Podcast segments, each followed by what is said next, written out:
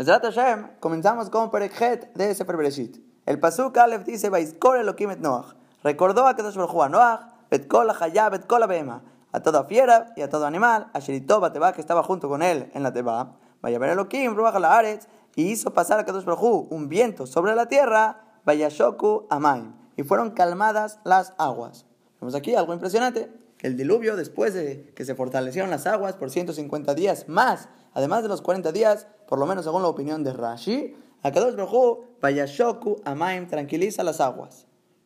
Ahora, y esto que ya se calmaron las aguas, el principio del pasuk demuestra que era por Zehut de Noach, ya que recordó a Kadosh Baruj a Noach, esta expresión de Baiskor encontramos en la Gemara en Masejet Rosh Hashanah, Yud Aleph Amud Aleph, que tanto con Rachel y con Haná, las dos fueron recordadas con esta misma expresión del pasuk Baiskor, y de ahí se aprende que Borobolam escuchó sus tefilot. Entonces, igualmente, aprende Rashi que aquí Noach fue recordada su tefilá delante de Borobolam. Y incluso que el pasuk dijo, Baiskor Elohim, dice Rashi, de Hashem, midatadinu. Este nombre de Borobolam, de Elohim, de la cualidad del juicio. Y fue intercambiado, fue cambiado por la cualidad de misericordia de Borobolam por medio de la tefilá de los tzadikim, que en este caso Noach, ya que Noach rezó, su tefilá se contestó y Akadosh Baruj calmó las aguas. Ahora escribe Rashi que igualmente el mismo concepto se encuentra de la manera contraria y dice que la maldad de los malvados puede intercambiar la cualidad de misericordia de Kadosh Baruj a la cualidad del juicio. Shenemar, como encontramos el pasuk, que dice al final de Parashat Bereshit, Vayar Hashem Adam, y vio a Kadosh Baruj que era muy grande la maldad del hombre, Vayomer Hashem Emge, y dijo a Kadosh Baruj voy a desintegrarlo de la tierra es algo impresionante, que vemos que aún Boreolam en su estado de Rahamim, como lo dice el Pasuk, con el nombre de Hashem y no Elohim, aún así Boreolam dice que va a desintegrar al hombre. Beu Shemidad Rahamim y es el nombre de Boreolam de misericordia, y aún así la maldad del hombre puede cambiarlo a actuar con justicia. Pero buenos actos, o tefilá de Tadikim, aun cuando Boreolam está en Shem Elohim, destruyendo completamente el mundo con el Mabul, llegó a Kadosh Baruj Hu, Elohim. Se cambió luego, luego a Midat Rahamim, a recordar a Noach, Vayashoku Amaim y calmar las aguas. Ahora, de las palabras de este Rashi que está aprendiendo la palabra Baiskor como un mérito de Noach que escuchó a Kadosh Baruj Hu su tefilá, aparentemente es por un mérito, que Noach tenía un mérito. La pregunta va a ser, ¿por qué recordamos también, el Pasuk dijo, que también recordó Betkola Hayá, Betkola Behemá, recordó todas las fieras y todos los animales? Que aquí la pregunta va a ser la siguiente no mencionó a los hijos de Noah en los Pesukim, tampoco a la esposa de Noah, las esposas de los hijos de Noah, y tampoco a las aves. ¿Por qué únicamente mencionamos a la Hayá y a la Behemá? Aparentemente ellos también tenían un mérito para ser recordados. Es lo que dice Rashi. Más la Behemot. ¿Qué es esto que recordó sobre ellos a los animales? Zehut. Recordó el mérito, Sheloishito Darkam Kodem Lajen, que no corrompieron sus caminos antes del Mabul, y que no tuvieron relaciones ya dentro de la Teba. Son dos méritos diferentes. Antes del Mabul, que no corrompieron sus caminos mezclándose con diferentes animales, y ya dentro de la Teba no tener relaciones con sus mismas especies. Escribe el Sifte Jajamim que justamente la Gemara en Sanedrín contesta esta pregunta: ¿por qué no fue recordado a los hijos de Noah? Ya que Ham pecó, y Ham, como él sí tuvo relaciones dentro de la Teba, no tenía este mérito para ser recordado. Igualmente las aves, el cuervo sabemos que también tuvo relaciones dentro de la Teba, y por lo tanto las aves no son recordadas en los Pesukim. Ahora, y aunque realmente hubo un tercero que también tuvo estas relaciones íntimas en la Teba, que era el perro, que sí trae la camarada, que tanto el cuervo, Ham y los perros pecaron en esta situación. Entonces, ¿por qué mencionamos Hayá y Behemá? ¿El perro qué es? ¿Hayá o Behemá? Dice el Jajamim, esta es una duda de la Torá, si el perro entra en categoría de fiera o de animal, y ya que la Torah no quiso revelarnos este secreto, por lo tanto mencionamos los dos para que no sepamos exactamente qué es el perro.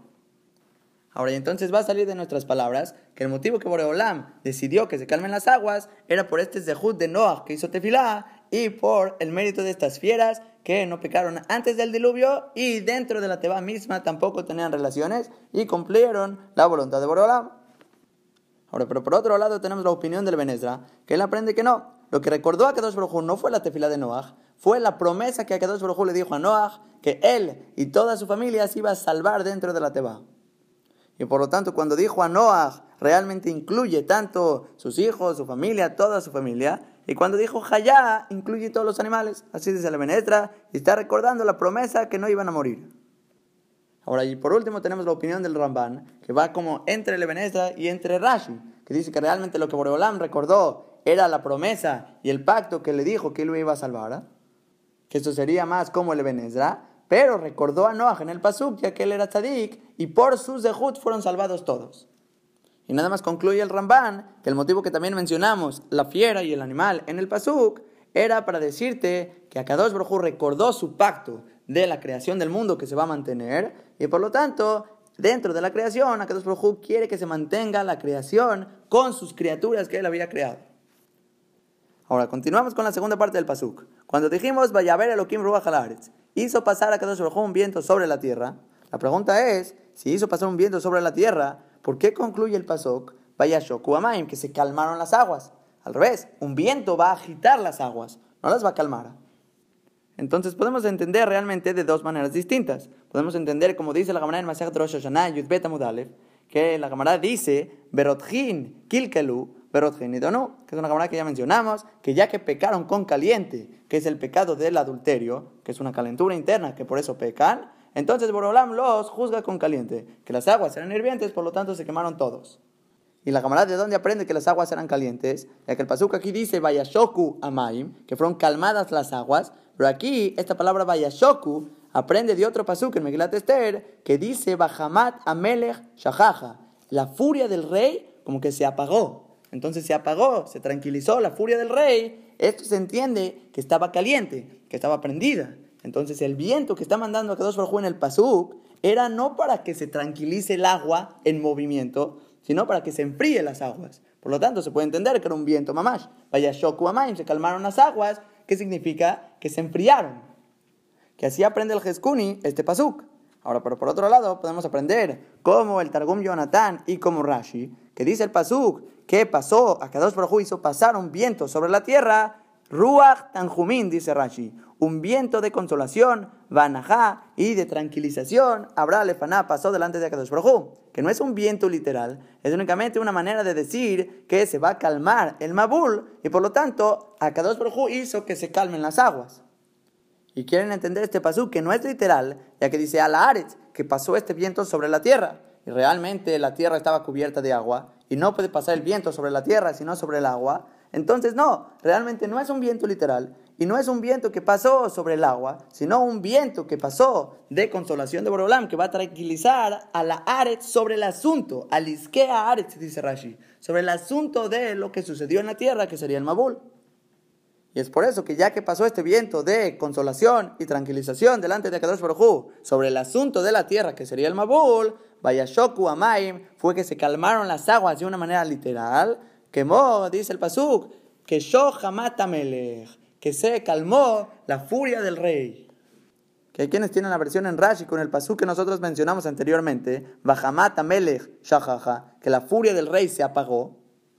Pero le animo a ti, esa versión no está correcta, ya que si vas a aprender de ese pasuk, realmente la Gemara en Masajat Rosh Hashanah ya dijo que estamos hablando aquí que se usa este pasuk para aprender que se enfrió el agua. Y si vas a aprender de ese pasuk que se enfrió el agua, vas a aprender que el viento del Pasuk es un viento literal que enfrió las aguas. Pero la opinión de Rashi no es así. No es ni como el Jeskuni, ni como la Gabriel en Rosh Hashanah, que es un viento literal. Es como el Targum. El Targum dice que es un Ruach Rahamim, un viento de misericordia, que este viento de misericordia hizo que Boreolam calme las aguas. Y tenemos que traer un segundo pasuk, no el de la Gamará, que dice que Shohamat Amelech, que se tranquilizó la furia del rey, la Shona Nahat que es una expresión de que se tranquilizó la furia, no que se apagó, porque si es de apagar, va a ser un viento literal. Ahora seguimos con Pasuk Bet. El Pasuk dice, Baisakeru Mayanot Tehom, y fueron cerradas las fuentes del abismo, e igualmente las ventanas de los cielos, y fue detenida la lluvia de sobre el cielo. Y escribe el Jeskuni que aunque realmente ya vimos cuando frenó los 40 días de lluvias en Prexaim, Pasuk Yudzain, Aquí está repitiendo el pasuk porque estamos hablando el orden de cómo se fueron calmando las aguas desde el principio hasta el final, de cómo ya se va a secar el agua. Que de esto se va a tratar parte de este perek. Ahora, Rashi tiene una pregunta que dijimos Beisakeroma Mayanot. Fueron cerradas las fuentes del abismo. Rashi pregunta que Shiniftehu Ketib Kol Mayanot, cuando fueron abiertas las fuentes del abismo, está escrito que fueron todas las fuentes del abismo. Y aquí, Bekanen Ketib Kol, aquí no dice que fueron cerradas todas, entonces se entiende que se quedaron abiertas algunas de ellas. Dice Rashi, sí, en Ajiname hubo algunas que se quedaron abiertas, ya que se quedaron de ellas aquellas que eran requeridas para el mundo, que Gon, Tiberia, como las aguas termales de Tiberia y similares a ellas. Ahora comenta el Sifteh Jajamim que se puede entender en Rashi que únicamente después del diluvio eran necesarias estas fuentes para el mundo, estos manantiales nuevos. Y que cuando fueron creadas estas fuentes de los abismos, estos manantiales, únicamente en el Mabul. Se entiende que antes del Mabul no eran necesarios al mundo. Dice el Sifteh Jajamim, sí, es correcto. Ya que antes del Mabul la gente era mucho más fuerte y podían resistir sin agua mucho más tiempo. Pero después del Mabul, que se deterioró el mundo y la gente se hizo más débil, Boreolam tuvo que dejar aquí ciertos manantiales de agua en todo el mundo para que de esta manera la gente tenga aguas frescas para tomar. Ahora después, sobre la siguiente parte del pasuk, al final que dijimos, Vaikalea Geshem, Mina Shamaim, que fue detenida la lluvia de sobre el cielo, dice Rashi, que justamente, ¿qué significa Vaikale? Vaimaná, fue como retenida. Y Rashi trae dos ejemplos que encontramos esta expresión, Vaikale, como Lotichla Rajameja. Como dice el pasuk en Teilim, que no retendrás tu misericordia. O otro pasuk que encontramos con la gente de Efrón, que Efrón era la persona que le iba a vender el campo. Miarata Pelá, esta cueva, a Abraham vino para enterrar a Sara. Esta gente de Efrón le había dicho a Abraham vino, lo mi meja, que no vamos a retener de ti un lugar donde enterrar a Sara. Ahora continuamos con Pasuk Gimal. Dice el Pasuk, Vayashubu Hamaim Meala Aretz Aloch Y regresaron las aguas de sobre la tierra, continuamente regresando. Esta expresión, regresaron, es que se fueron retirando. Se fueron absorbiendo cada una a sus lugares, regresaron. Continuamente regresaron, Vayachseru Hamaim, y se fue disminuyendo el agua, Mixeh Hamishim Umadyom, desde el final de los 150 días. Que así escribe Rashi, no vayas a pensar que se absorbieron hasta el final de los 150 días y después de los 150 días ya no había aguas. No, al revés. Ithilu Al final de los 150 días, ahí comenzaron a disminuirse Beuejas de Sivan. Y esta fecha es el primero de Sivan. Ahora, la pregunta es, ¿cómo Rashi sabe que el final de los 150 días es el primero de Sivan? Ketzat, pregunta Rashi mismo. Bekislev, Pascua Geshamim. El 27 de Kislev, ahí frenaron las lluvias que empezamos el diluvio 17 de Heshvan. Hubo 40 días completos que bajaron las lluvias y por lo tanto el 27 de Kislev, Pascua Geshamim, ahí frenaron las lluvias.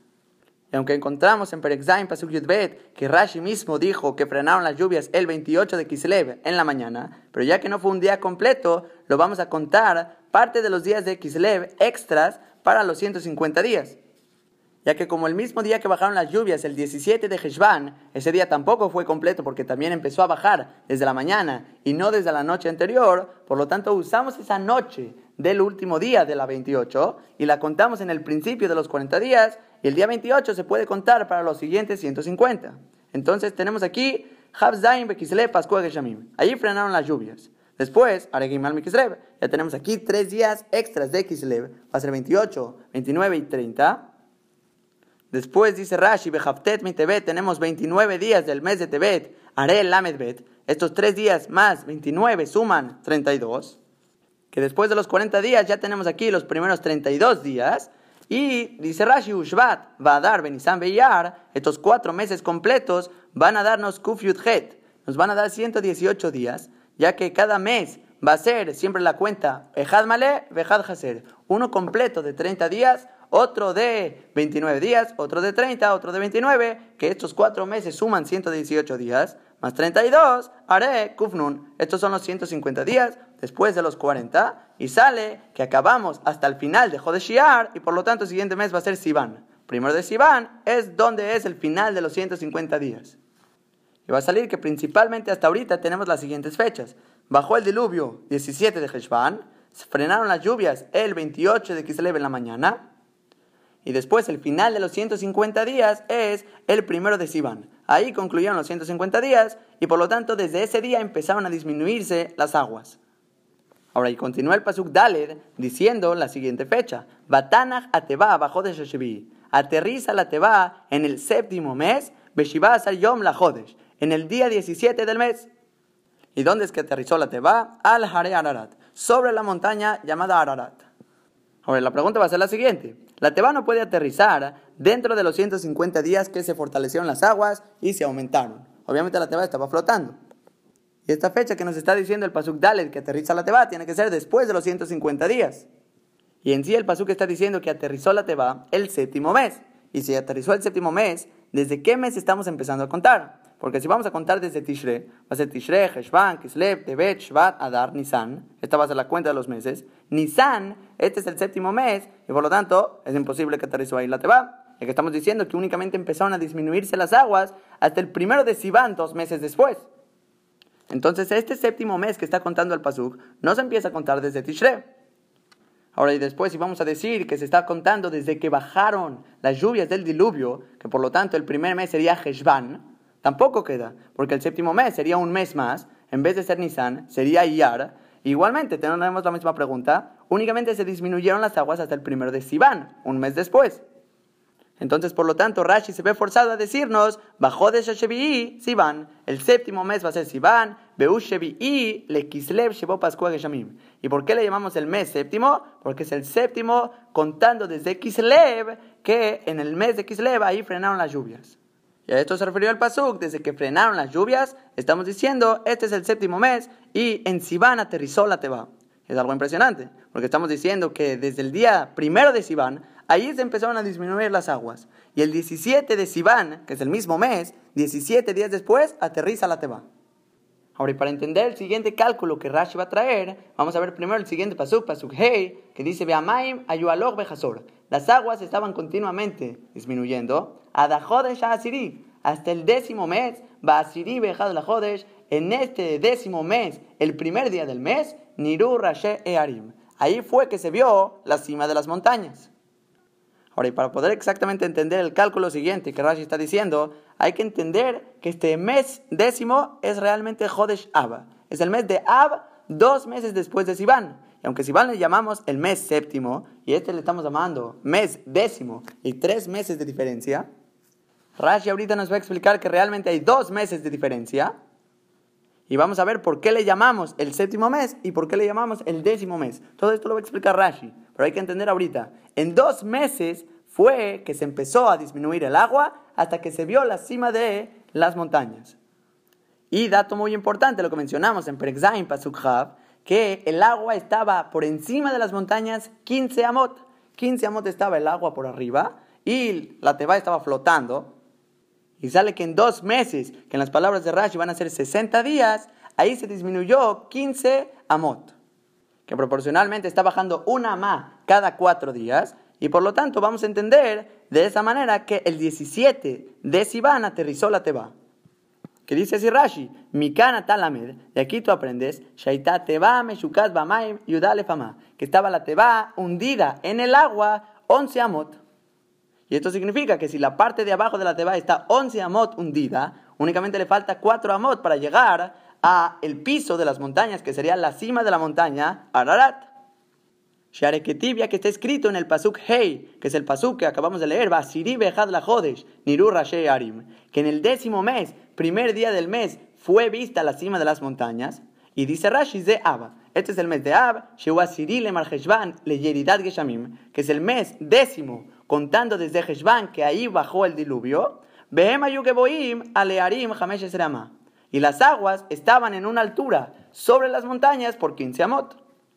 Y entonces sale Bejasrumi Yom Ejad Besivan, Adejad Beab, Hamesh Amal Yom. Sale que se disminuyó desde el primero de Sivan hasta el primero de Ab, que son dos meses. Hamesh Isre Amal, 15 Amot Le Shishim Yom en 60 días. Areama Le Arbayamim, que sale que la cuenta proporcional es una Amá por cuatro días.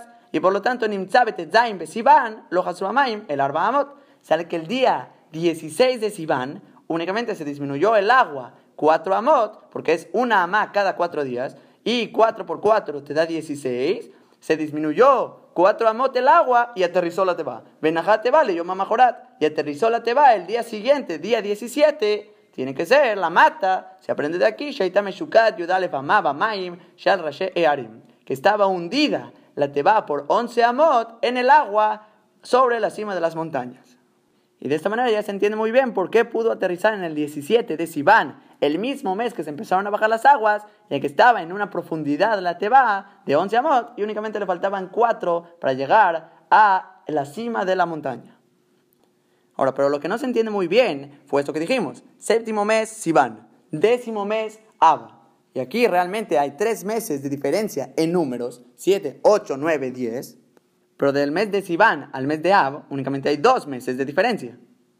Entonces ya dijimos que Sivan se está contando el séptimo mes a partir de cuando frenaron las lluvias, que se cuenta desde el mes de Kislev. Y Rashi dice aquí, el siguiente Rashi, Ze Ab, que este mes, el décimo mes, es Ab, que es el décimo mes desde Heshvan que comenzó el diluvio. Entonces está saliendo que es Ab, porque la cuenta no es consistente, no estamos contando igual desde Kislev, estamos contando desde Heshvan, por lo tanto sale que es el décimo mes.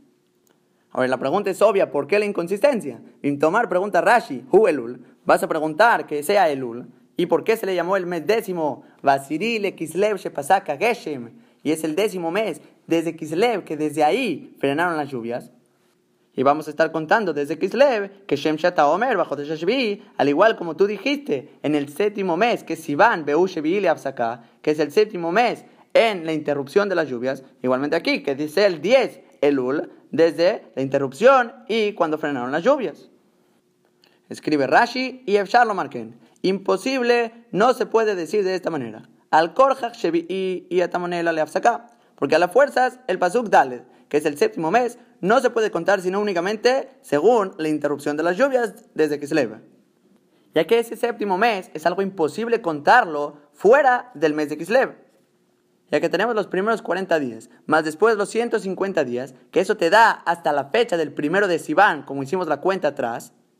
Y como solo en Sivan se empezaron a disminuir las aguas, y el Pasuk nos dijo que Jodesh Shevi'i, el séptimo mes, aterrizó la Teba, va a ser algo imposible contar desde Heshvan, que es lo que dice Rashi. No concluyeron los 40 días que bajaron las lluvias y los 150 que se fortalecieron las aguas, que son 190 días desde Heshvan. ¿Hasta dónde? A dejar de Sivan, hasta el primero de Sivan. Y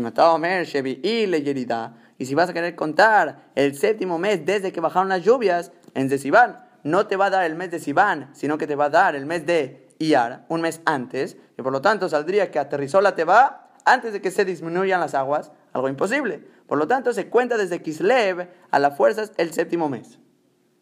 Ahora, según esto, únicamente nos va a quedar el segundo lado de la pregunta, que el hacer el décimo mes, hazlo elul. ¿Y desde dónde lo vamos a contar? También desde que frenaron las lluvias, desde Kislev.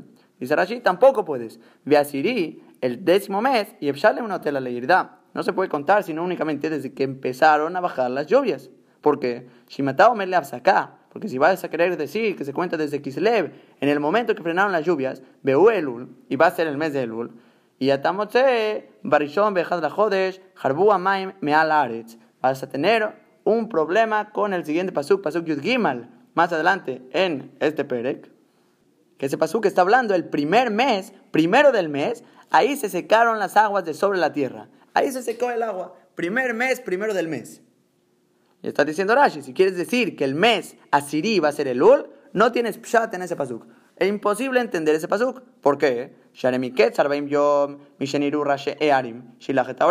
Vamos a ver más adelante el pasuk, que al final de los 40 días, después de que se vio la cima de las montañas, ahí envió al cuervo.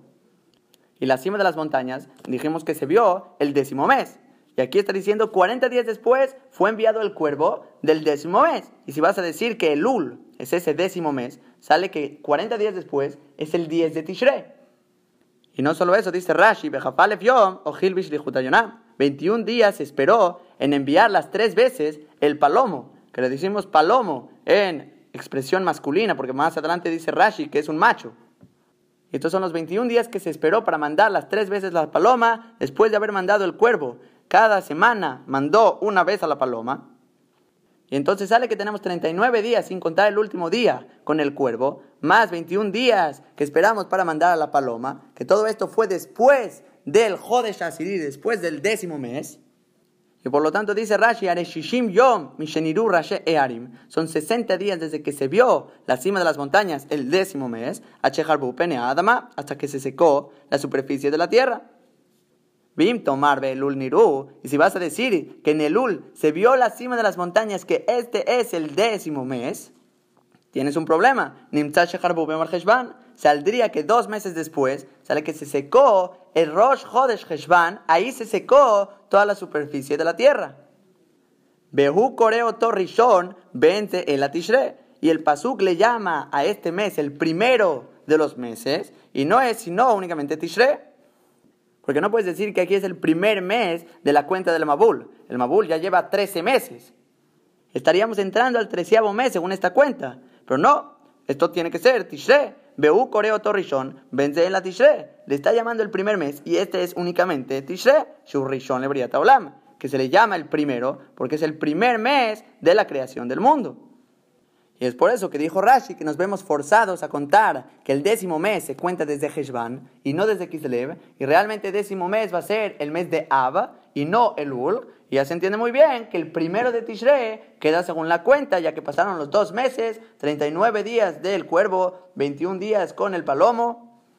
Y esto nos va a dar primero de Tishrei que se secaron las aguas, según esta explicación de Rashi, que esto va según la opinión de Rabbi Eliezer, que Rashi está explicando todo según Rabbi Eliezer en la Gemara en Masejet Rosh Hashanah. También Yudalef Bet que tenemos aquí la discusión que mencionamos en Perexaim, Pasuk Yudalev, Rabbi Eliezer, Rabbi Yoshua, cuándo empezó el diluvio, si fue Heshvan o si fue Iyara, que todo esto es cuando empezó en Heshvan, según Rabbi Eliezer, ya que la Gemara en Yudbet Amud Alev, ahí también en Rosh Hashanah, dice que Jajamim sostienen como Rabbi Eliezer. Y Rashi te aclara, Ule Rabbi Yoshua, Hu Nisan, que hay que saber que para Rabbi Yoshua va a ser Nisan en vez de Tishre, y va a ser Iyar en vez de Heshvan. Ahora, y por lo tanto vamos a resumir estos pasos que construimos según Rashi, cómo fue el orden del Mabul. Tenemos el 17 de Heshvan, cae el Mabul. 40 días después, que es el 28 de Kislev en la mañana, ahí frena los 40 días de lluvia y empieza ese mismo día los 150 días en adelante, que concluyen el primero de Sivan. Primero de Sivan se empiezan a disminuir las aguas hasta que en 16 días después se baja 4 amot el agua y ya que la Teba estaba hundida por 11 amot, logra aterrizar al siguiente día, el día 17. Ahora después Jodesh Asiri va a ser Jodesh Ab contando desde Heshvan, que son dos meses después de que se empezaron a disminuir las aguas, que se bajaron 15 amot hasta que se vio la cima de las montañas. Después, al final de 40 días que se vio la cima de las montañas, Noah manda al cuervo una vez. Después de cada semana, continuamente, por 21 días, manda tres veces a la paloma, o al palomo, como vamos a ver más adelante, que es macho. Y esa tercera vez que lo envía, ese es Rosh Hashanah, es el primero del primer mes, que ahí ya se había secado toda el agua sobre la tierra, que realmente era puro lodo que todavía no se podía sostener y todavía no se podía bajar de la teba. Ahora, nada más hay que aclarar que todo esto es la opinión de Rashi, cómo él entiende los pesukim y las fechas, pero el Ramban, Rabben Bajaye y otros Rishonim discuten a Rashi y ellos incluyen los primeros 40 días dentro de los 150. Y por lo tanto, el séptimo mes ellos aprenden que va a ser Nisan y les da otra cuenta según los Pesukim completamente y no tienen que hacer el diferente tipo de cuenta como nosotros hicimos, contar desde Heshvan o desde Kislev, todo el rollo que hicimos con Rashi, esto es porque Rashi aprende los 40 días y 150 días por separado. Pero según otros Rishonim que se aprenden juntos, te va a salir otra cuenta completamente. Ahora continuamos con Beihim y Yom. Y fue al final de los 40 días, Noach et Jalona Teba, y abrió Noach la ventana de la Teba Esta ventana que él había hecho. Que Rashi dice, Mi Bim Yom, ¿qué significa? Al final de los 40 días, Misheniru Rashi Arim, el final de los 40 días que se había visto la cima de las montañas, como mencionamos en Pasuk Hei. Que así también Rashi en el Pasuk anterior mencionó que 40 días después de que se vio la cima de las montañas fue mandado el cuervo, que es lo que va a pasar a continuación. Ahora, y sigue diciendo Rashi que esto que hizo una ventana, la Teba, a Sherazá, la cual había hecho, ¿qué significa? Esto significa que dentro de la construcción de la Teba había una ventana. Dice Rashi Letzor, que era justamente para iluminación. Que Rashi realmente está regresando a Prekba Pasuk Zain, cuando Kadosh Baruj le ordenó a Noach hacer un Zohar la Teba. Y Rashi anteriormente había dicho dos explicaciones. Una iba a ser jalón, una ventana, Otra iba a ser una eventová, una piedra preciosa para iluminación, ya que la palabra tzoar viene de tzahoraim, que sería el mediodía, o de tzahor, que sería brillo. Y en sí tzoar se refiere a la manera como tenían luz dentro de la teba. Y Rashi está trayendo que de este pasuk se ve que tzoar era la ventana. Veloz de Petah y Azul le vía y no era la puerta de la teba que estaba hecha para entrar y salir, sino era la ventana para iluminar. Y otra vez, Rashi en este pasuk está yendo, según la explicación, que Tzoar era jalón, era la ventana. Ahora continuamos con pasuk Zain. Dice el pasuk, y envió al cuervo, y estaba yendo y regresando a Tamaim hasta el momento que se secaron las aguas de sobre la tierra. Que este pasuk realmente está un poco raro. Podemos preguntar por qué se quedó tanto tiempo fuera a ir yendo y regresando hasta que se secaron las aguas de la tierra. Esto es mucho tiempo. Mencionamos Rashi en pasuk Hei que únicamente se secaron las aguas hasta el primero de Tishrei. Y si es así, sale que esta fecha es el 10 de Elul y se quedó 21 días afuera de la Teba ahí rondando.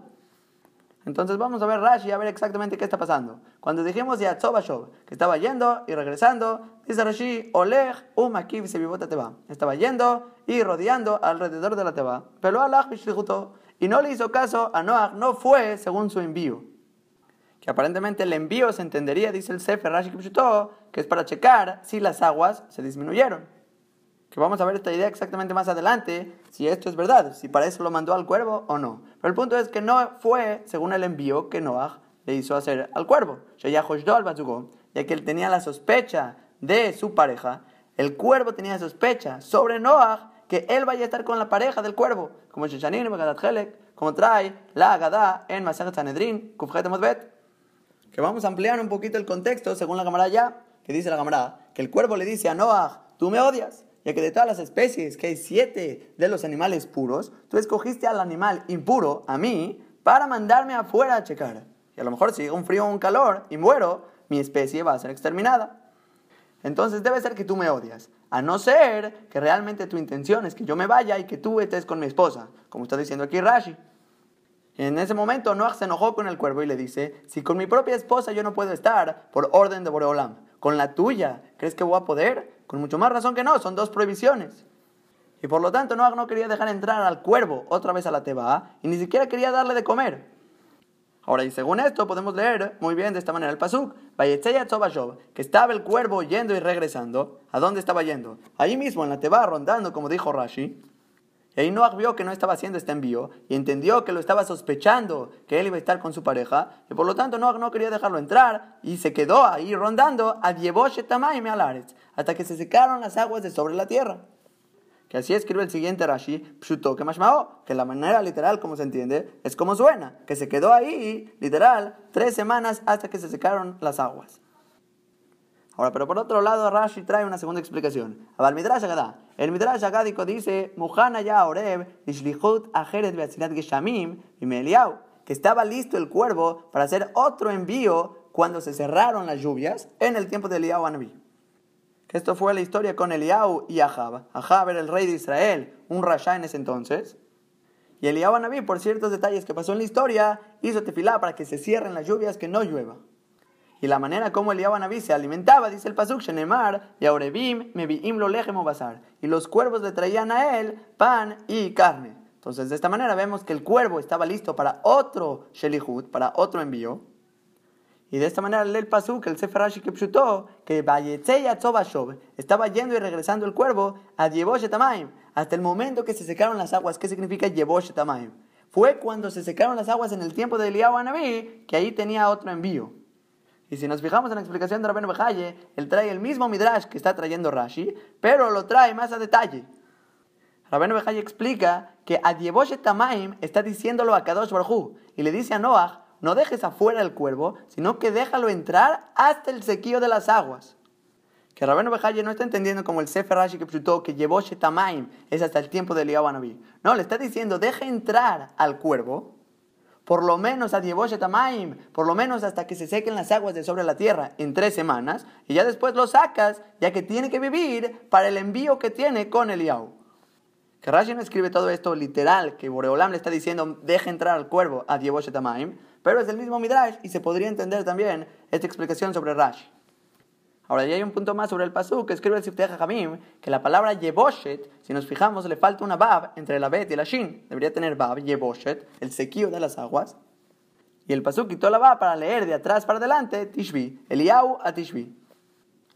Ahora continuamos con pasuk Het, y envió Noah al palomo de sí mismo. Y dice el pasuk, ¿para qué le envió? Lirota kalo amay meal pene adama para ver que se hayan disminuido las aguas de sobre la superficie de la tierra. Y aquí luego, luego hay que preguntar dos puntos que tienen a diferencia del pasuk anterior, ya que este pasuk dice la palabra meitó, mandó Noah a la Yoná meitó de sí mismo, y el pasuk anterior únicamente dijo Baishalajeta Oreb, y envió al Oreb, no dice meitó. Y segunda pregunta, aquí dice el irota amaim, para ver que se disminuyeron las aguas, y el pasuk anterior no dice el propósito por el cual mandó al cuervo. Y por estas dos preguntas, tanto el Orahai Makadosh como el Sifteh Jajamim quieren decir que el envío del cuervo no fue intención de Noah para ver que se disminuyeron las aguas, sino que el motivo que fue expulsado el cuervo de la Teba fue porque él pecó dentro de la Teba. Como trae la cámara en Sanedrin, Kufjet que hubo tres criaturas que pecaron dentro de la Teba. Tanto Ham, que Ham es el hijo de Noah, un perro también pecó, y el cuervo pecó. Aquí Noah Baishalach Taoreb está enviando al cuervo por pecador. Es un castigo para fuera de la teba. Y escribe el Sifteh Jamim que justamente por esto el cuervo sospechó que quería estar él con la esposa del cuervo, ya que está escrito en la Gemara en Kiddushin, Daf Ain, Kol. Todo el que sospecha en cierto defecto del compañero es porque él mismo tiene este defecto. Entonces el hecho que el cuervo sospechó a Noah de que tú quieres estar con mi esposa, eso revela que él ya había estado con su propia esposa ya que todo el que sospecha en el otro que tiene cierto defecto es porque él mismo tiene ese defecto. Ahora, y no solo el Orahaim y el Sifteh Jamim sostienen de esta manera que el envío del cuervo no era para checar las aguas, sino que el Sifteh Jamim quiere traer una prueba que Rashi mismo está de acuerdo con esta opinión. Y su prueba va a ser de Rashi a continuación, que dice Rashi que esto que envió a la paloma, Lesov Sheba Yamim. Al final de siete días fue que envió al palomo. Ahora, ¿y cómo Rashi sabe que esperó siete días entre el envío del cuervo al envío del palomo? Od Ya que está escrito más adelante, Pasuk que esperó Noah en la segunda vez que envió al palomo. Dice el Pasuk que esperó Od, otros siete días. Entonces dice Rashi, de estas reglas tú aprendes que incluso la primera vez había esperado siete días. Entonces escribe el Sifteh Hagamim, de este Rashi se ve claro que Noah no tenía intención de mandar al cuervo para checar las aguas, porque dijo Pasuk Zain que el cuervo estaba estaba yendo y regresando, y Noah se dio cuenta que no estaba cumpliendo su propósito, que era para checar las aguas. Y si la intención de Noah era checar las aguas, envía luego, luego al palomo, envíalo, sácalo. ¿Para qué te esperas otros siete días? Debe ser que su intención no era para checar las aguas en ese momento, sino únicamente hasta después de siete días. Y así escribe tanto el Sifteh Jamim y el Orahaim, aunque no está nada pachut. No está tan simple decir como están diciendo ellos, ya que tanto el Jeskuni, el Sforno, la Gemara en Sanedrín, se ve claro que la intención de Noah era enviar al palomo para checar las aguas. Ya que la misma Gemara que mencionamos, que el cuervo le dijo a Noah, tú me odias, de todos los animales puros que tenías para haber mandado, me mandas a mí, a lo mejor muero. Entonces ahí de las mismas palabras del cuervo que le está diciendo manda a otros animales puros, se ve claro que la intención de Noah es checar las aguas. Y además otra prueba sería de las palabras de Rashi mismo en Pasuk Zain, que dice velo que el cuervo no fue en su shlihut, en el envío de Noah, Rashi Kipshutó ahí dice que el envío de Noah es aquí checar las aguas. Ah, pero tenemos las dos preguntas que cambió la expresión en el Pasuk diciendo que mandó la Yonah Meitó de sí mismo, Lirota Kalo Amain, para ver que fueron disminuidas las aguas. ¿Qué vamos a decir con esta pregunta? Yo creo que podríamos mencionar Stam, que el Pasuk no las menciona ya que no cumplió el cuervo su envío. Luego, luego que la sacaron, se negó y quedó ahí rondándose en la teba. Entonces, como no se cumplió el propósito del envío, no se molestó el Pasuk en decirte para qué fue enviado, porque no fue enviado para eso al final. Y por último, el por qué esperó siete días para mandar al palomo es buena pregunta el Sifteh Jamim, pero yo creo que habría diferentes maneras de contestar. Que yo personalmente prefiero no decir nada, habría que pensar mejor la respuesta, pero yo creo que sí se podrían responder estas preguntas. Ahora, siguiente Rashi va sobre el verbo Beishalach, que Noah envió, esta envió al palomo. Y dice Rashi, en la shelihut, el la shiluach, Esto no es una expresión de shlihut para ir a hacer una misión, cierta acción específica, sino que aquí la palabra Beishalach es la shon shiluach, que shilhal alejet le darká, la envió a ir en su camino, ubezú, y por medio de este envío, que solo la dejó ir, Ireim kaluamaim, a poder ver si se disminuyeron las aguas, shimtim noach, ya que si es que encuentra un lugar donde descansar, la paloma, un lugar donde posar, lotashubelav, ya no va a regresar hacia él. Ahora continuamos con Pasuktet, Velomata Yonamanoach. Y no encontró la Yonam un reposo, un lugar donde descansar, le capra para la planta de su pata. Batashe la teba. Y por lo tanto regresó hacia él, hacia la teba. Kimaim al penecolaret, ya que había agua sobre toda la superficie de la tierra. Noach envía su mano, o sea, que estira su mano y toma al palomo. Bellabeota el ave la teba. Y la trae a ella, hacia él, hacia la teba. Y la primera pregunta que todos tenemos que hacer es la contradicción de Pesukim. Pasukte te está diciendo que hay agua sobre toda la superficie de la tierra. Eso incluye las montañas. Pero en Pasuk ya mencionamos que se vio la cima de las montañas. Desde Rosh Hodeshav ya se había visto la cima de las montañas. Y ahorita está diciendo los Pesukim que no, está cubierto todo con agua. Estamos ahorita 40 días después. Entonces el Rambam va sobre esta pregunta y contesta que ya que las aves no es normal que vivan en la cima de las montañas, y en ese momento tampoco había los árboles para ellas, entonces no había manoach ashritabla, que les sea beneficiante hacia ella un lugar donde vivir. Pero Behemet sí había manoach, y ya que el palomo no quería vivir en esa circunstancia, por lo tanto se consideró como si no había. Ahora, pero por otro lado, el Sforno trae una segunda respuesta, que yo personalmente me gusta un poco más. Dice que ya que la cima de las montañas toda estaba mojada, estaba aguada, no era un lugar donde se podía posar la paloma. Si se paraba ahí, se hubiera hundido. Ya que toda la montaña estaba completamente mojada y todo estaba aguada y por lo tanto no era un lugar estable para pararse. Y se lee mucho mejor el pasuk según el forno, Kimaim al que había agua sobre la superficie de toda la tierra. Literal, la tierra misma estaba llena de agua. Ahora, y si es que alguien va a preguntar con la teba, que cómo puede ser que aterrizó, debería estar hundiéndose junto con la tierra, al igual como se hundiría el palomo. Entonces yo creo que por el tamaño habría diferencia. Una teba tan grande, ¿sí? tan larga, entonces no se hunde. La tierra puede, incluso que está aguada, puede aguantar el tamaño y no va a hundir completamente toda la teba. Pero este palomo, una vez que se quiere parar en sus patas sobre la tierra, ahí sí se va a hundir. Ahora hay un punto más sobre el pasuk, que cuando dijimos que que Noah envió su mano para tomar el palomo, ¿para qué tuvo que enviar su mano y no se esperó que entre el palomo? Dice Laura Jaime Kadosh que vio que a lo mejor como ya estaba muy cansada y no encontró Manoah, como dijo el pasuk, no encontró un lugar donde posar, entonces Noah se preocupó, a lo mejor ya está muy cansada y no va a llegar a la Teba, entonces se adelantó para lo más antes posible recibir al palomo. Que vemos aquí una cualidad de Noah impresionante de Gesed, que aún dos metros se adelantó para poder recibir al palomo si estaba cansada. Ahora sigue el pasuk Yod, que dice, y se esperó otros siete días, Vayosef, y aumentó en volver a enviar al palomo de la Teba. Ya que la primera vez, siete días antes, no pudo comprobar nada, ya que regresó, quiere decir que las aguas seguían sobre la tierra. Pero ahorita, después de siete días, espera y vuelve a mandar al palomo. Ahora dice Rashi que esta expresión vayágel es que se esperó, la shonam taná es una expresión de esperarse. Vejen, y asimismo encontramos un paso que lo prueba, lisha meu que a mí me escuchaban y me esperaban.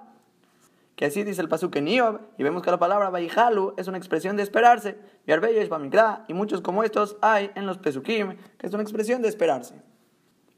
Ahora, y sigue el pasuk Yudalef, Batabó el Abayonam, Le'et Erev. Y vino hacia él, vino hacia Noach, el palomo, en el momento del anochecer. Vejiné, y aquí que Alezai Taraf que una hoja de olivo había arrancado en su boca. Que realmente se refiere al pico del palomo. Vayeda Noach, y Amaime Alaretz. Y supo Noach de esta manera que se habían disminuido las aguas de sobre la tierra.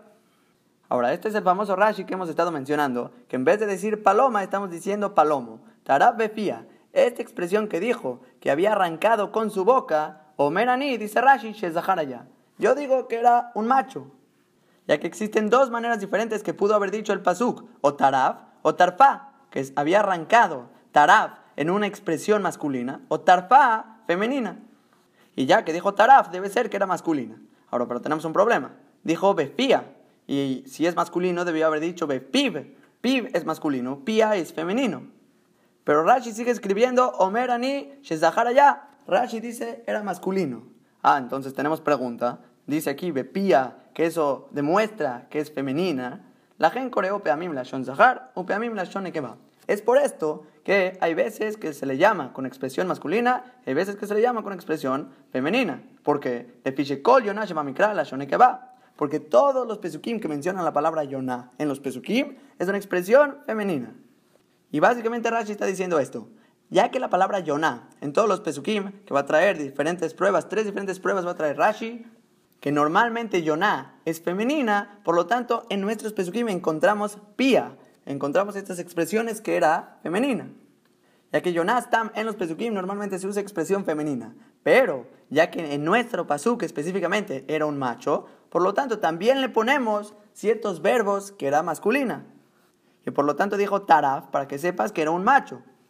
Aunque normalmente de manera general los Pesukim se expresan de manera femenina, como trae las siguientes pruebas que mo que yonim pique maim rojatzot, como encontramos el paso que dice que las palomas sobre los arroyos de agua se bañan, que dice rojatzot y no rojatzim, vemos que es una expresión femenina. O por ejemplo el segundo paso que dice que yoneage ayot, kulamamot, como las palomas de los valles que todas se lamentan, que homot es como un gemido de las palomas, y dice omot y no dice omim, vemos que es una expresión femenina. Y por último dice el pasuk, yoná potá, como una paloma tonta, y dice tonta y no dice poté, tonto. Entonces sale que de manera general paloma es una expresión femenina, pero en nuestro pasuk, ya que se trataba de un macho, decimos con expresión masculino y por lo tanto es palomo. Ahora, y sigue Rashi diciendo que la palabra taraf, que dijimos que había arrancado, es hataf. Es como de arrebatar, de arrancar que Rashi está viniendo a excluir el tipo de tarab que encontramos, por ejemplo, un león. Un león que tarab es como que desgarra a otro animal y esto no es lo que estamos hablando. Aquí es de arrebatar o de haber arrancado. Eso significa aquí la palabra tarab. Ahora, y trae Rashi un midrash agadá, trae un midrash agadá, la shon mazón, que la palabra tarab es una expresión de alimento. Bedarshu befía, la shon mamar. Hicieron una de las que befía, esto que decía tarab befía, alimento en su boca. En su boca aquí es de Mahamar, que es una declaración. Que el palomo sobre su alimento está dando una declaración. Amra, y dijo de esta manera, y que sea mi alimento amargo como el olivo, belladosh la pero que sea por manos de Boreolam, velome tukin kadvash videva salvadam, y que no sean dulces como la miel en manos de una persona de carne y sangre. O sea, en otras palabras, es más dulce la comida amarga de Akadosh Baruj que la comida de Noah, aunque me dé lo más dulce del mundo. Y escribe Rabén Bajaye que el motivo que Jajamim hicieron esta drashá es ya que el pasuk especificó el tipo de planta la cual tomó, que era una hoja de olivo, y las hojas del olivo son amargas. Ahora, pero hay una pregunta que tanto Rabén Bajaye, tanto el Ramban, los dos preguntan que cómo puede ser que la paloma encontró un árbol. Sabemos que el Mabul completamente destruyó, derrumbó todos los árboles. Y si es así, ¿de dónde el palomo encontró estos árboles de oliva para tomar estas hojas? Entonces, tanto el Ramban y el Rabban los dos contestan con las mismas dos respuestas y son en nombre del Midrash. Que primera respuesta es que tomó las hojas de olivo del Haramishha, el monte de los olivos que se encuentra en Eretz Israel, y vamos según la opinión que el Mabul no cayó directamente a Eretz Israel, sino que únicamente le entraron las aguas por los lados las otras tierras donde cayó el diluvio, ahí se esparció el agua y cayó en Eretz Israel, pero directamente no. Y por lo tanto, los árboles de Eretz Israel no se cayeron. Ahora, pero según la opinión en la cámara que sí cayó el diluvio en Eretz Israel, tenemos que decir, como la otra respuesta, que eran las hojas del Ganeden. Y aunque en el Ganeden no caen las aguas directas del Mabul, pero igual que con Eretz Israel, en la respuesta anterior, se esparcen las aguas de todas las tierras, y cuando ya se ven los árboles en el Ganeden, quiere decir que también en las demás tierras. Ahora continuamos con Pasukit Bet. y se esperó otros siete días más. y envió de nuevo una tercera vez al palomo. Y ya no regresó hacia él más. Ahora Rashi aclara que este pasuk Yudbet, que dice Vayahel con dos Yud, no va a ser diferente al pasuk Yud, que dice Vayahel con una Yud. Hulashon Vayahel. Dice que sigue siendo la misma expresión de esperar. Ahora, ¿cuál es la diferencia? ¿Por qué si estamos aumentando una yud y otra no? Si significa lo mismo. El Shon Shon Veitpael. Que son dos maneras diferentes de conjugar la palabra. La primera, Baifal, es una acción de Noah en un modo activo, que es un verbo, él esperó, pero cuando tiene doble yud es la shonit pael, que recae sobre el sujeto mismo de la acción, que es él se esperó. Que es lo que dice Rashi a continuación. Vaya gel con una yud es vayamten, que él esperó. Que es un verbo simple, Noah esperó. Pero vayagel es beitmaten, que él se esperó. Que estamos aquí agregando la palabra se. Él se esperó a sí mismo. Estamos recayendo sobre él el verbo. Y por lo tanto tiene doble yud, que es la manera básica de explicar las palabras que está diciendo Rashi. Ahora, pero para los Baale Dikduk, recomiendo ver el Humash Azul en la nota 127 de Rabari Kaufman, que trae tres diferentes opiniones exactamente qué está haciendo Rashi. Y ahí mismo también trae nota 128 la opinión del verbo Sadeh, que Noah, no solo que él esperó, el Bayahel está agregando que él también fue esperado. Que dice el verbo Sadeh, que únicamente al principio en Pasuk Yud estaba esperando Noah volver a mandar al palomo para mandarlo la segunda vez, pero después de la segunda vez que había traído esta hoja de olivo, ya todos los animales como que vieron que ya iba a estar seca la tierra y por lo tanto ellos también estaban esperando a Noah volver a mandar al palomo. Y según esto, la manera como está leyendo la última palabra en Rashi, cuando dijimos que Vayahel es Beitmaten, ¿qué significa? Él se le aguardó, que las demás criaturas estaban también esperando a Noah. Ahora, y seguimos con Pasuk Yud Gimal, Vayhi, Viajat. Y fue en el año 601, que esto aparentemente son los años de Noah. Ya que mencionamos en Perexaim, Pasuk Yud que en el año 600 de la vida de Noah, en el segundo mes, el día 17, ahí fue que vino el Mabul. Así como allá, años 600 de la vida de Noah, aquí también, año 601 de la vida de Noah, Barishon Bejad la Jodesh, en el primer mes, el primer día del mes. Que estamos hablando aquí, Tishre, aparentemente según nuestra cuenta. Que Rashi aclara que este primer mes, le Rabbi Eliezer Hu Tishre, según la opinión de Rabbi Eliezer, que en Heshvan cayó el Mabul, estamos hablando que aquí es Tishre, un Rabbi Yoshua o Nisan. Y para Rabbi Yoshua es Nisan, que todo esto lo explicamos más detallado en el Pasuk Hei de este Perek. Ahora, ¿pero qué nos está diciendo el Pasuk? Año 601, el primer mes, primer día del mes, Harbu Amay Mealares, fueron secadas las aguas de sobre la tierra. Que dice Rashi, no se secaron completamente, sino que Naasá, que Mintit, se hizo como un tipo de arcilla, se hizo duro para arriba, Shekarmu Panea Shalmala, que se endureció la superficie de arriba. Pero todo lo de abajo seguía siendo completamente lodo. Y dice el Pasuk, Vayazar Noach et Teba, y quitó Noah la cobertura de la Teba, Vayar, y vio, Vine Harbu Penea Adama. Y aquí que estaba seca la superficie de la tierra. Y también del Pasuk se ve esto de la superficie de la tierra y no de la parte inferior de la tierra. Y sigue el Pasuk Yudale diciendo, Ubajodesh Hasheni, Meshibabe Esrim Yom Lajodesh, y en el segundo mes, que esto va a ser Heshvan, en el día 27 del mes, Yabsha Aretz, ahí fue que se secó la tierra ya completamente. Ahora, resalta Rashi sobre el Pasuk que aunque aquí el Mabul concluyó el día 27 de Heshvan, Beyeridatam Bajodesh Asheni Beyudzaim Bajodesh. En el momento que bajaron fue en el segundo mes, día 17 del mes. ¿Y por qué fue esta diferencia? ¿Por qué no concluimos el día 17 para que sea un año completo? Dice, no, el Oyudal Biamim la Levana. Estos son los 11 días que el calendario solar tiene extra sobre el calendario lunar ya que el calendario de 12 meses, la luna tarda en girar 354 días, y eso va a ser su calendario lunar de un año completo en el calendario lunar. Pero en el calendario solar, la Tierra tarda 365 días en girar alrededor del Sol, que eso va a ser calendario solar, que son 11 días extras. Y dice aquí, Shemishpat Doramabul, Shanate Mimaya. El juicio de la generación del diluvio, dice Rashi, era un año íntegro. Y justamente encontramos esto en Masaje de Duyot, Perikbet o Yud, que hay cinco cosas que su juicio son de 12 meses. Primero que nada, Dora Mabul, que es la generación del diluvio. El Mabul duró 12 meses, que aparentemente vemos aquí que es del calendario solar. Y después trae las otras cuatro, es el juicio de Iob, que recibió cierto sufrimiento. El juicio de los Mitzrim en Egipto duró 12 meses. Después el juicio le de la voz de la guerra de Gog y Magog. Y por último, el juicio de los Reshaim en el Geinam se queman por 12 meses. Y aunque en la Gemara en Masechet Rosh Hashanah y dice que realmente hay gente, en particular por ciertos pecados, son juzgados ledoredorot para todas las generaciones, la Gemara misma explica que ellos bajan al Geinam por 12 meses, se queman completamente, su cuerpo se destruye, acaba el Geinam, pero ellos no se dejan de quemar es como una olla. La pones sobre la lumbre, la puedes poner mucho tiempo, y cuando la sacas se sigue cocinando por sí mismo. Así van a ser las Neshamot de esta gente que trae la cámara pecados serios. Ahora, pero el punto aquí es que todas estas cosas se ve de este Rashi, que ya que el juicio del Mabul son 12 meses según el calendario solar, igualmente todas las demás cosas fueron según el calendario solar, que son 11 días más. Ahora, y sigue diciendo Rashi que la palabra cuando dijimos Yabsha Aaretz, que se secó la tierra, es completamente. Nasa Grid que Ilgeta se hizo dura, tierra dura como su naturaleza, que Ilgeta, según su, su manera de ser natural, que esto ya significa que se secó completamente la tierra para que pueda bajar Noah. Ahora, pero aunque ya estaba seca, aunque Noah veía que estaba seca, no se bajaba hasta que a Kadosh Baruj le diga, como vamos a ver el siguiente pasuk.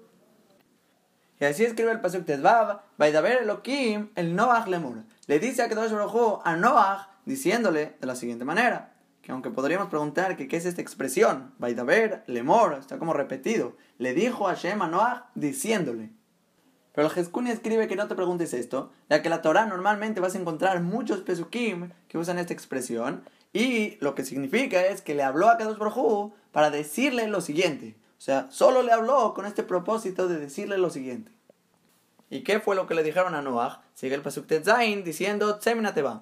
Ya salte de la Teba, Atab, Ishteja, Ubaneja, Unshebaneja y Tanto tú, tu esposa, tus hijos y las esposas de tus hijos junto contigo.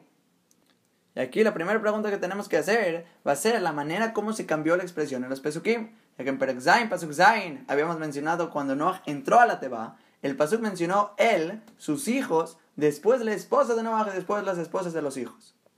Pero aquí en nuestro pasuk está cambiando la esposa por los hijos y trae a Noah, a su esposa, los hijos y las esposas de los hijos. ¿Y cuál es la intención aquí? Entonces Rashia ya nos dijo que había separado hombres y mujeres para decirte que está prohibido tener relaciones dentro de la Teba cuando entraron. Pero aquí que ya mezcló Noah y su esposa, sus hijos y las esposas de los hijos, ya se puede entender que es la permisión que aquellos brojos les está diciendo, ya pueden tener relaciones ya que ya van a salir de la teba. Y así escribe Rashi, Ishbe Ishto, el hombre junto con su esposa. Entonces, ¿qué se entiende? Que aquí se les permitió a ellos las relaciones maritales.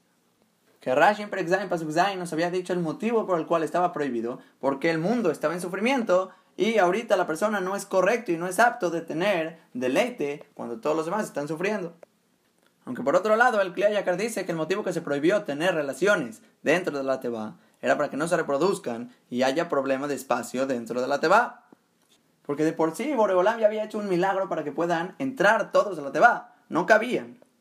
Y ahorita que dos Baruj no tienen que hacer un milagro más por el hecho de que se reproducieron. No hay necesidad. Lo único que queremos es mantener la especie entonces, que no tengan relaciones, no hay necesidad de hacer el milagro todavía más grande.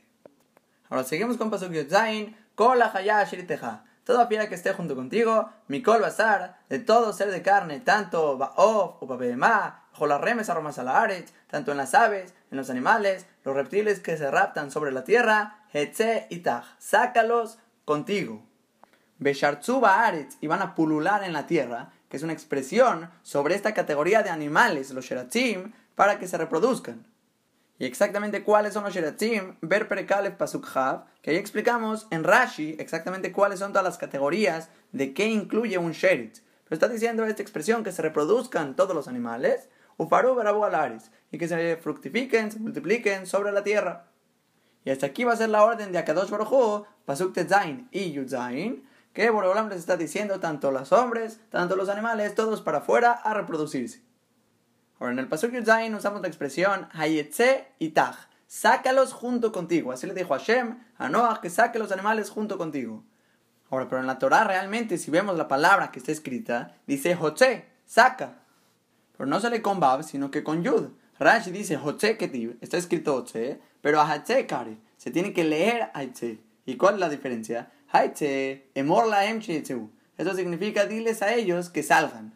Pero Jotze, y menem rotzim latzet o Si no quieren salir, tú los tienes que sacar a la fuerza junto contigo.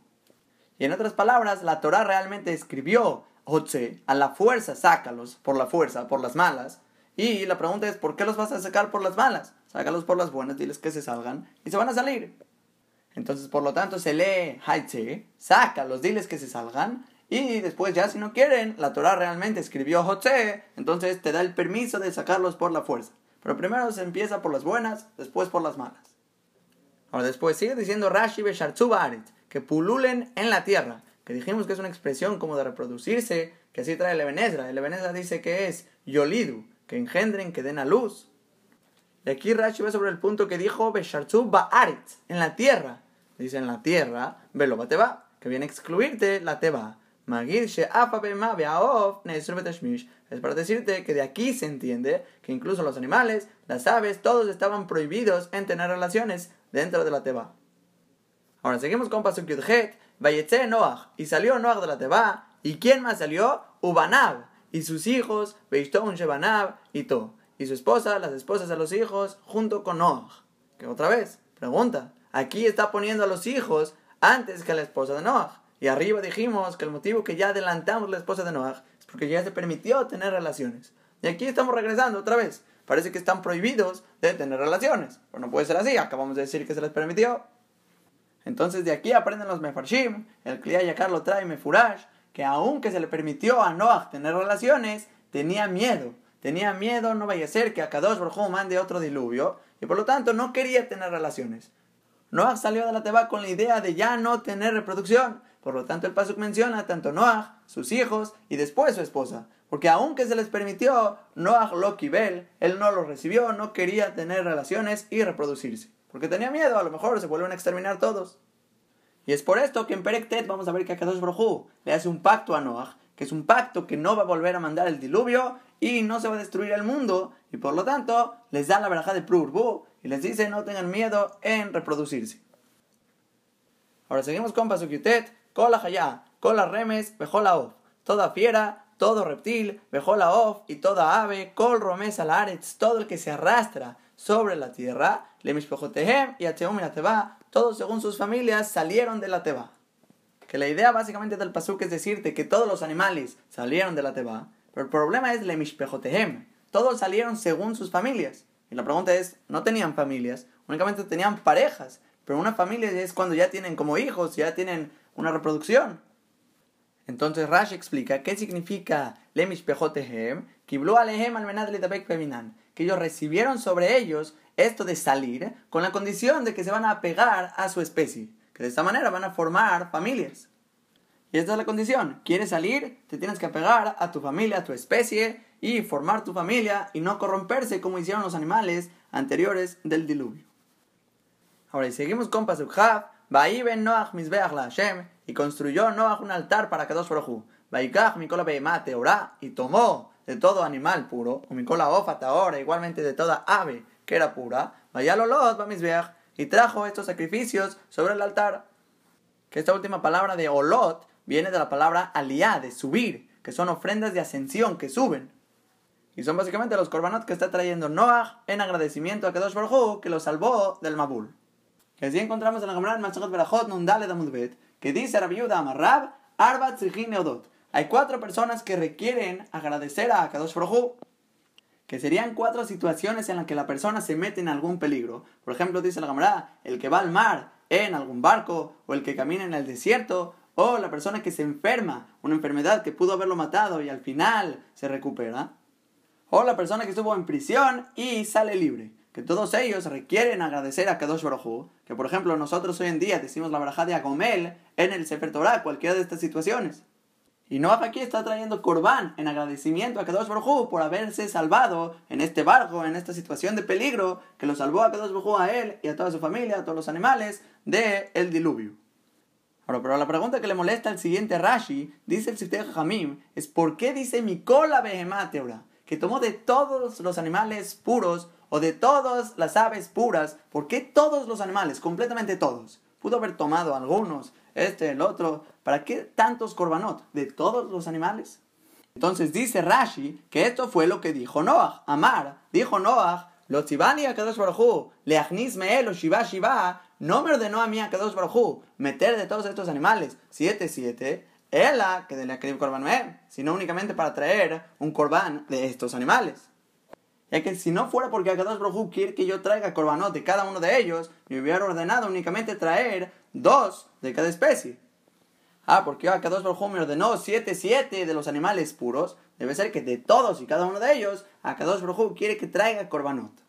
Y el Klea Yakar al principio de Prexaim, Pasuk Bet, ahí escribe lo mismo que Rashi está diciendo, que Noah estaba pensando eso y por eso trajo corbanot todos los animales puros, pero realmente, la intención de Borolam decir 7-7, todos los animales puros, dice el Kliya Yakar que fue para los Shomre Torah en el futuro. Porque los Shomre Torah necesitamos comer kashrut. Y por lo tanto hay mucha demanda. Borolam tiene que aumentar las especies 7-7 de los animales puros.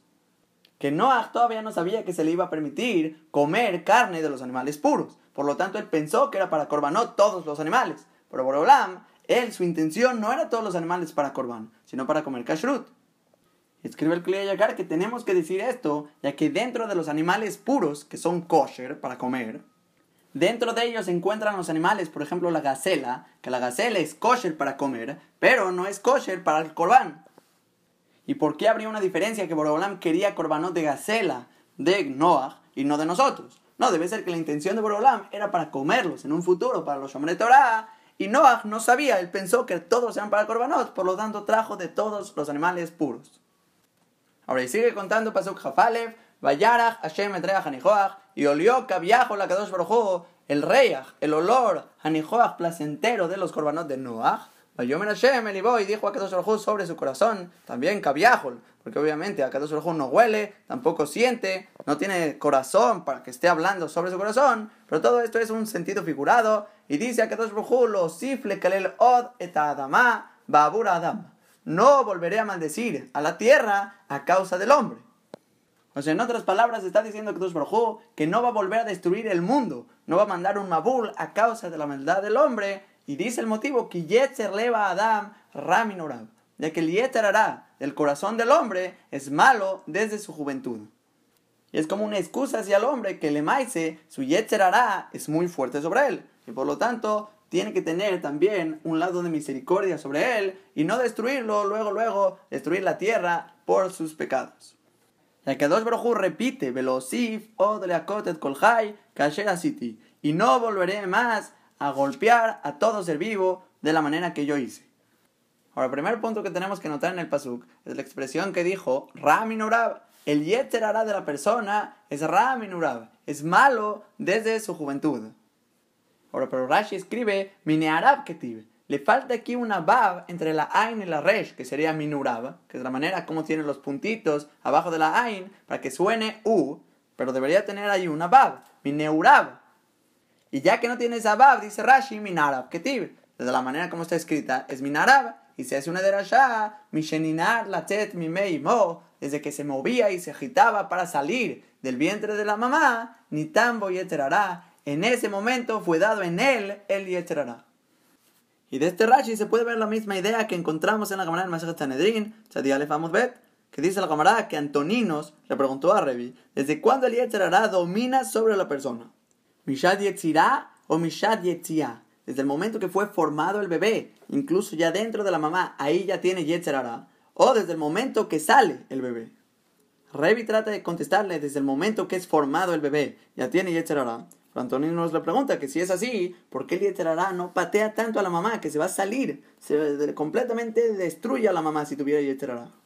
Y por lo tanto concluyen que no, que el Yetzerará entra en el bebé desde que sale al mundo. Y traen un paso que mencionamos en Bereshit, Perek Dalet, Pasuk Zain, la peta Hatat En la puerta, ahí el pecado está acostado.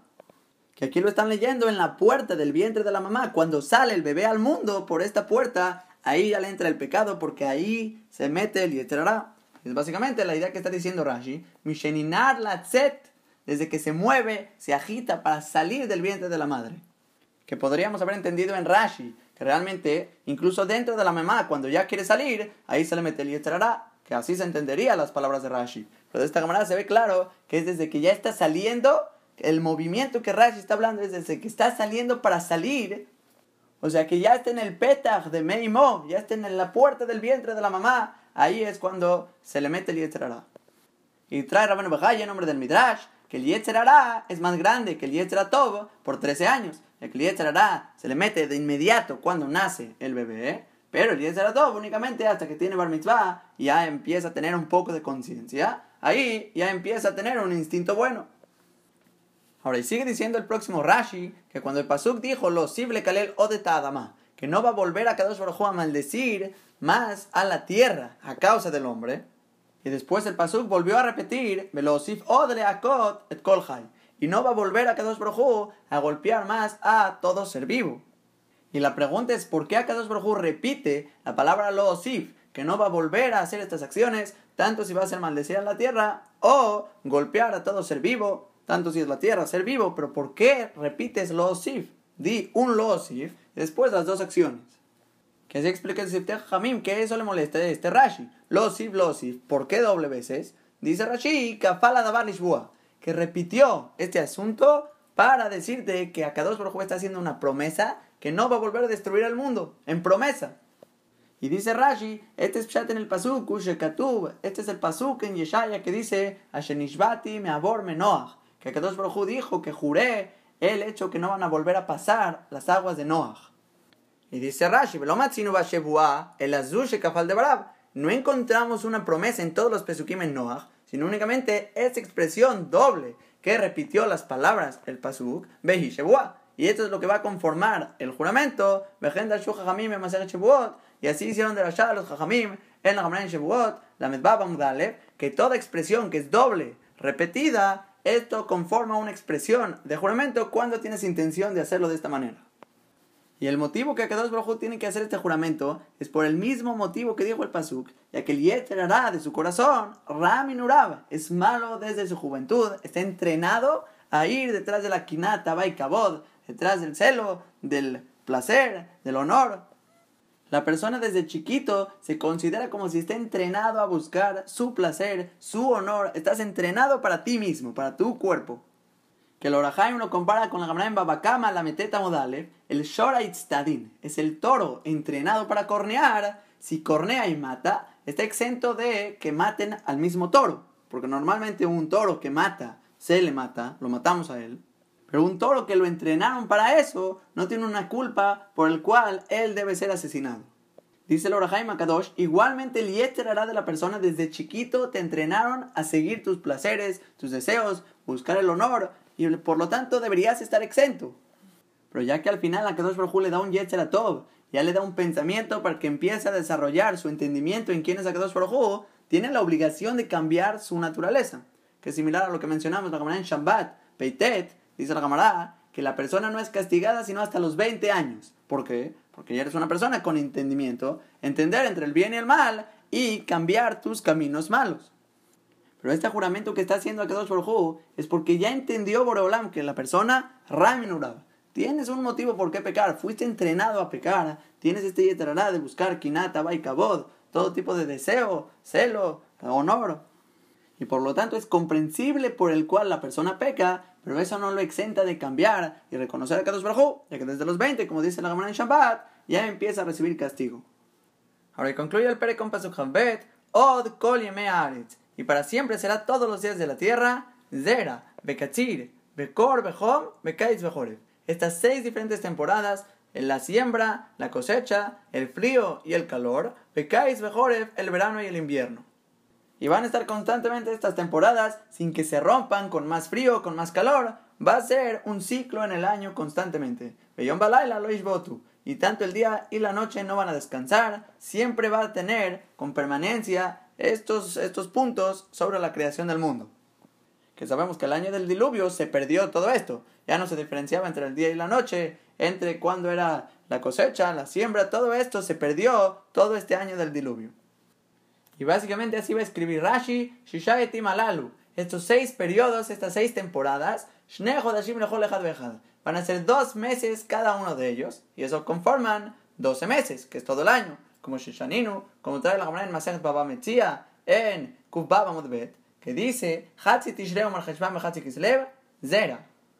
Que es la mitad de Tishrei, Heshvan y la mitad de Kislev, que son dos meses exactos. Eso va a ser el tiempo para el plantío va a ser Joreb, va a ser el invierno. que también van a ser dos meses, que es la mitad de Kislev, Tebet y la mitad de Shvat, eso es el invierno. Y así se sigue la Gamara en Baba Metzia, nombrando las seis temporadas, que después del invierno sigue el Kor, que va a ser la helada, el tiempo más frío del invierno, que es al final. Después llega el Kachir, que es la cosecha al principio de la primavera. Después el Kait, que es el principio del verano. Y al final acabamos con el Hom, que es el momento más caliente del año. Y Rashi aquí explica a continuación las temporadas Kor, Kashem, que la helada es mucho más fuerte, es mucho más difícil y más fría que el invierno, que la primera parte del invierno. Y explica el Sifte Jamim que esto se debe al cuerpo mismo de la persona, ya que cuando el cuerpo viene del verano al invierno, el principio no es tan difícil ya que el cuerpo de la persona sigue caliente por todos los días de calor.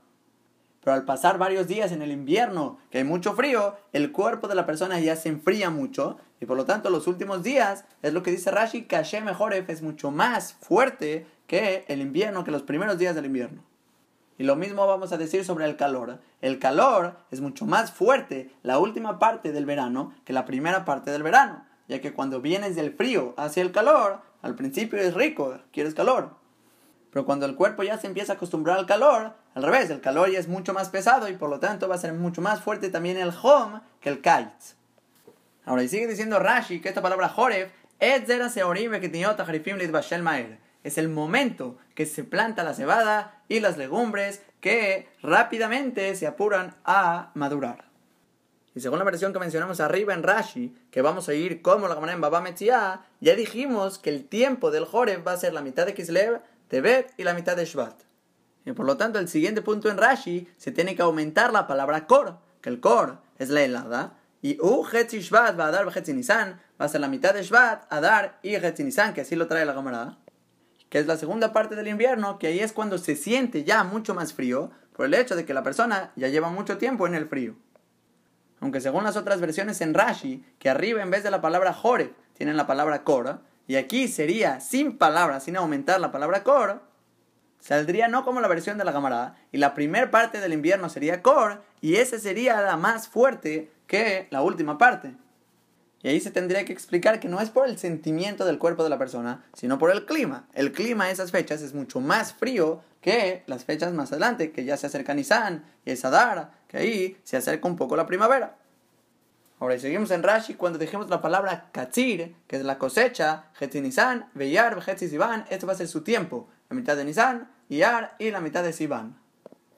Después, cuando dijimos la palabra Kait, que es el principio del verano, Usman le quita enim, Usman Es el momento que se arrancan los higos y es el momento que se secan a ellos en los campos. Ushmo Kait. ¿Y por qué se llama Kait? Por el hecho de que dice el Pasuk, como Bealejem, Beakait, Nearim. Dice el Pasuk que el pan y los frutos secos son para que los coman los jóvenes y le llama frutos secos de la manera de kite, que es el principio del verano donde se empieza a secar las cosas. Y por último, la última temporada, Hom, es el calor, Husov Yemota es el final de los días del verano, Hetziab, Beelul, Behatzitishre, Sheolam Ham Beyotar, que el mundo está muy caliente, como Yuma, como está escrito en la Gemara Masajet Yuma, Haftet Amudalef, Shile Kaita, Kashem Kaita, que el final del verano es mucho más fuerte que el verano que esta va a ser el home. El home es más fuerte ya que es al final del verano. Ahora, sigue diciendo Rashi que cuando el Pasuk dijo, Beyom Balaila, Loishbotu, que tanto los días y la noche no van a descansar, esto significa que constantemente va a haber el ciclo día, noche, día, noche sin frenar. Dice Rashi, Miklal, de aquí se entiende, Sheshabtu Kol que si descansaron todo el tiempo, todos los días del diluvio, que no funcionó día y noche, Sheloshimshu Mazalot, ya que no funcionaron todas las constelaciones, todo el sistema solar, Velonikar, Ben Yom o Ben Laila, y no se reconocía entre el día y la noche. Por lo tanto, eso fue Shibtu, eso descansó el día y la noche, porque no se reconocía en el mundo si era de día o de noche. Ahora, pero sobre todo esto alarga el Sifteh Jajamim, que cómo puede ser que no sirvieron las constelaciones. Si se va a significar que no había sol, te metes en un problema, porque si no, ¿para qué tenía la ventana? ¿Cómo salió el palomo? Todo lo que mencionamos requería luz. Y por lo tanto el Sifteh Jajamim quiere aprender que esto que los Shimshua Mazalot, que no funcionaron las constelaciones, todo este sistema solar, significa que se frenó en el lugar como estaba al momento que cayó el diluvio. Y sabemos que cuando cayó el diluvio era de día, y por lo tanto se quedó Noah helado del mundo con día todo el tiempo en el Mabul. Ahora, el único problema, según esa explicación, es cómo Noah contaba los días. Porque dijimos que Noah contaba los días, una semana mandaba al palomo, segunda semana otra vez, tercera semana otra vez. ¿Cómo Noah contaba los días? Que sobre esto el Sifteh Jajamim trae varias respuestas, pero una que me gustó mucho es la Gemara en Berajot Gimal, que hay ciertas señales con ruidos de los animales. En cada diferente momento de la noche hace un animal diferentes ruidos. Por ejemplo, el burro rebuzna o el perro empieza a ladrar. Y de esta manera Noah sabía exactamente cuántos días iban pasando. Que es una de muchas respuestas que trae. Y por medio de la Torah que le enseñó a Kadosh Baruj a Noah, podía identificar exactamente cuántos días iban pasando, aunque tenía el sol todo el tiempo de su lado. Ahora y sigue Rashi diciendo lo ishbotu. ¿Qué significa esto que dijo el Pasú? Que no va a descansar el día y la noche. No estamos hablando aquí de un descanso, de un trabajo físico, sino estamos hablando aquí Loif Seku Kolele Melitnahek Kesitran no van a interrumpir todos estos de conducirse según su orden o su función, sino que siempre van a seguir su ciclo. Y de esta manera concluimos con el juramento que le está diciendo a Kadosh Baruj a Noah, que no va a volver a destruir el mundo, todo va a tener su ciclo, y concluimos Besiata Dishmaya con Perkhet de Sefer Bereshit.